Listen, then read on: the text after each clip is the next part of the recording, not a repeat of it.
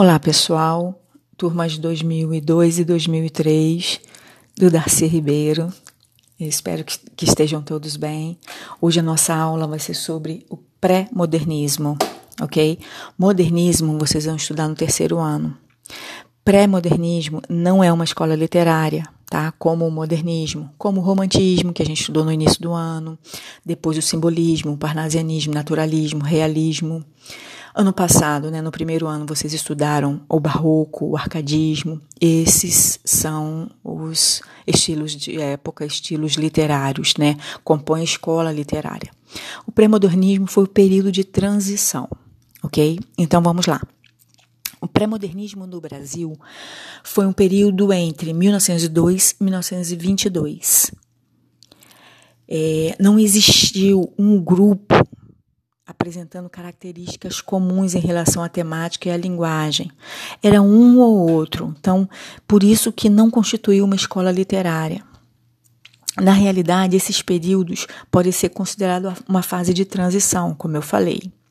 Então, coexistiram lado a lado ideias conservadoras e ideias renovadoras em relação à literatura e à realidade do Brasil. Ok? Os autores dessa época, embora tivessem estilos e objetivos diferentes, apresentavam um traço, um traço comum entre eles: a criação de um Brasil literário, ok? É, com uma, uma literatura profundamente engajada com o momento no contexto da época, né? A ruptura do passado, que é o que acontece com toda a escola literária, né? Ela só é, é, passa a existir porque ela rompe com padrões da escola literária anterior, ok? Então, é, em linhas gerais, o pré-modernismo foi isso, foi um período de transição, tá? Com esses objetivos comuns, uma literatura mais engajada e a ruptura com o passado. O que, que acontecia no mundo? O que, que acontecia na Europa, né, nessa época? Porque a gente, quando a gente estuda literatura, a gente sempre estuda o, o contexto histórico é, mundial, porque tudo que acontece na Europa é, reflete aqui no Brasil, ok? Nesse período do pré-modernismo, a Europa estava passando por uma grande turbulência política, tá? Eram potências, eram grandes potências que estavam em conflito. De um lado era a Rússia, França e Inglaterra.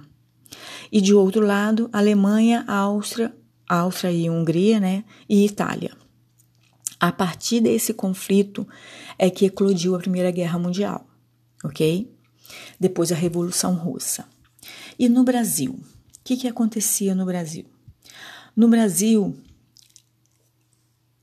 o Brasil vive uma a República do Café com Leite, que vocês devem ter estudado em história, tá? Dominada pelos proprietários rurais. Foi uma época muito boa, tá? Era café em São Paulo e leite e, derivados em Minas Gerais.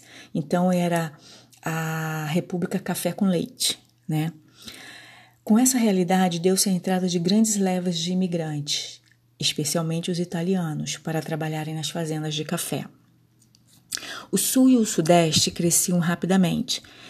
Em contrapartida, o nordeste entrava em decadência, tá? A cultura da cana-de-açúcar estava é, sofrendo um declínio devido à ascensão do café, em meio a essa realidade, a classe média cresce, surge a classe operária, os escravos recém-libertos vivem numa situação de extremo abandono, ninguém queria dar é, emprego aos escravos, aos negros. Então, eles viviam à margem da sociedade, excluídos, e daí se explica a situação do negro até hoje.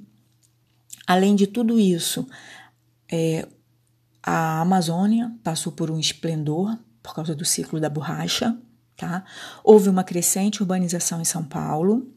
E ao lado de toda essa prosperidade, né, que deixa fortes contrastes na sociedade, esse tempo foi um tempo de, dos grandes conflitos sociais em vários pontos do Brasil.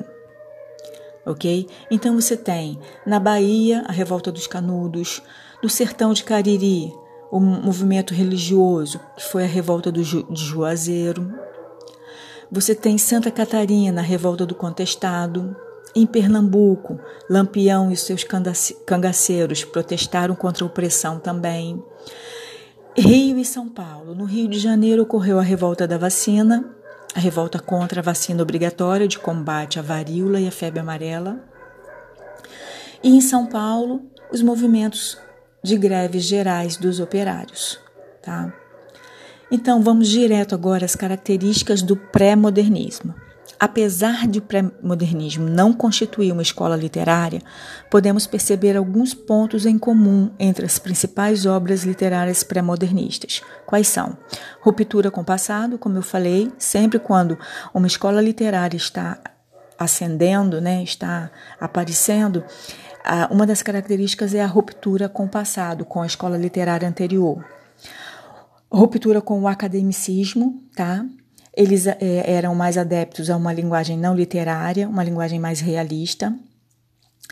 Outra, outra característica, denúncia da realidade brasileira. Então, você tem é, obras que falam do sertão nordestino, dos caboclos, do interior, dos subúrbios.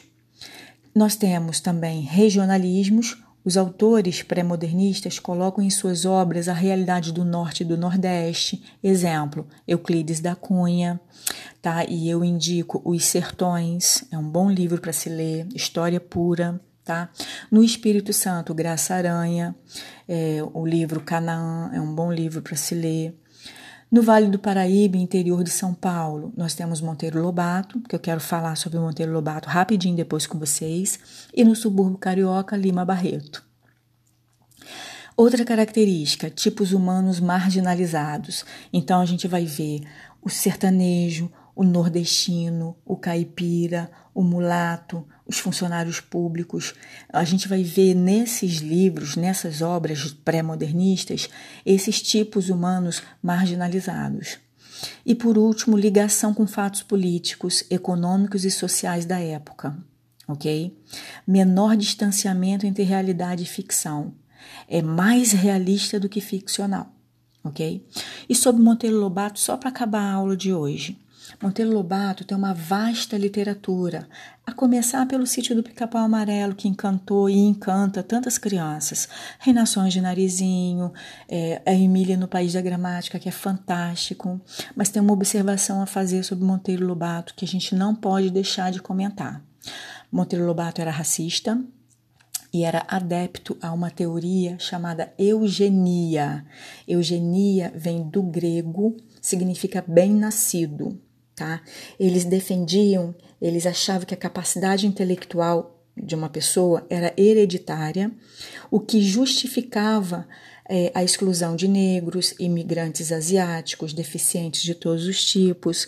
Então era assim, existia uma raça pura e através dessa seleção, seleção natural, que ele também, o, o, o criador da eugenia, que não foi Monteiro Lobato, ele foi só adepto, o criador da eugenia era parente do Darwin, então ele se, ele se aproveitou da teoria da seleção natural para é, levantar essa teoria da eugenia, que é uma teoria que busca produzir uma, uma seleção nas coletividades, tá? E essa seleção é baseada em leis genéticas, ou seja, se a pessoa é bem nascido, tem é bem dotado, ele tem que somente é, se reproduzir entre eles porque é, as aptidões são hereditárias, entendeu? Isso lá na frente, depois, porque isso aí é em 1800 e alguma coisa, tá? Essa eugenia foi criada, foi é, essa teoria foi veio à tona. E isso lá depois, lá na Segunda Guerra Mundial, isso foi, vai aparecer quando Hitler é, extermina judeus, os alemães se acham raça pura, então eles queriam fazer uma limpeza étnica, entendeu? Então a eugenia é uma prática absurda, tá? Uma prática criminosa. Eu não posso deixar de falar, por quê? Porque de acordo com uh, os, a teoria literária, de acordo com os, os escritos literários, Monteiro Lobato era racista e era adepto à eugenia. Muito embora ele tenha uma vasta literatura que é bonita, que é maravilhosa, muito embora ele tenha é, se revoltado contra ideais varguistas na época, tá? Ele foi chamado de comunista, ele foi preso e tudo mais. Mas a coisa que é imperdoável, na minha visão, tá? Na minha opinião, é a questão do racismo e da eugenia. Pessoal, eu vou postar esse podcast lá para vocês na plataforma, mais a parte do, do arquivo para vocês copiarem no caderno. Fiquem bem, cuidem-se, um beijo grande. Tchau, tchau.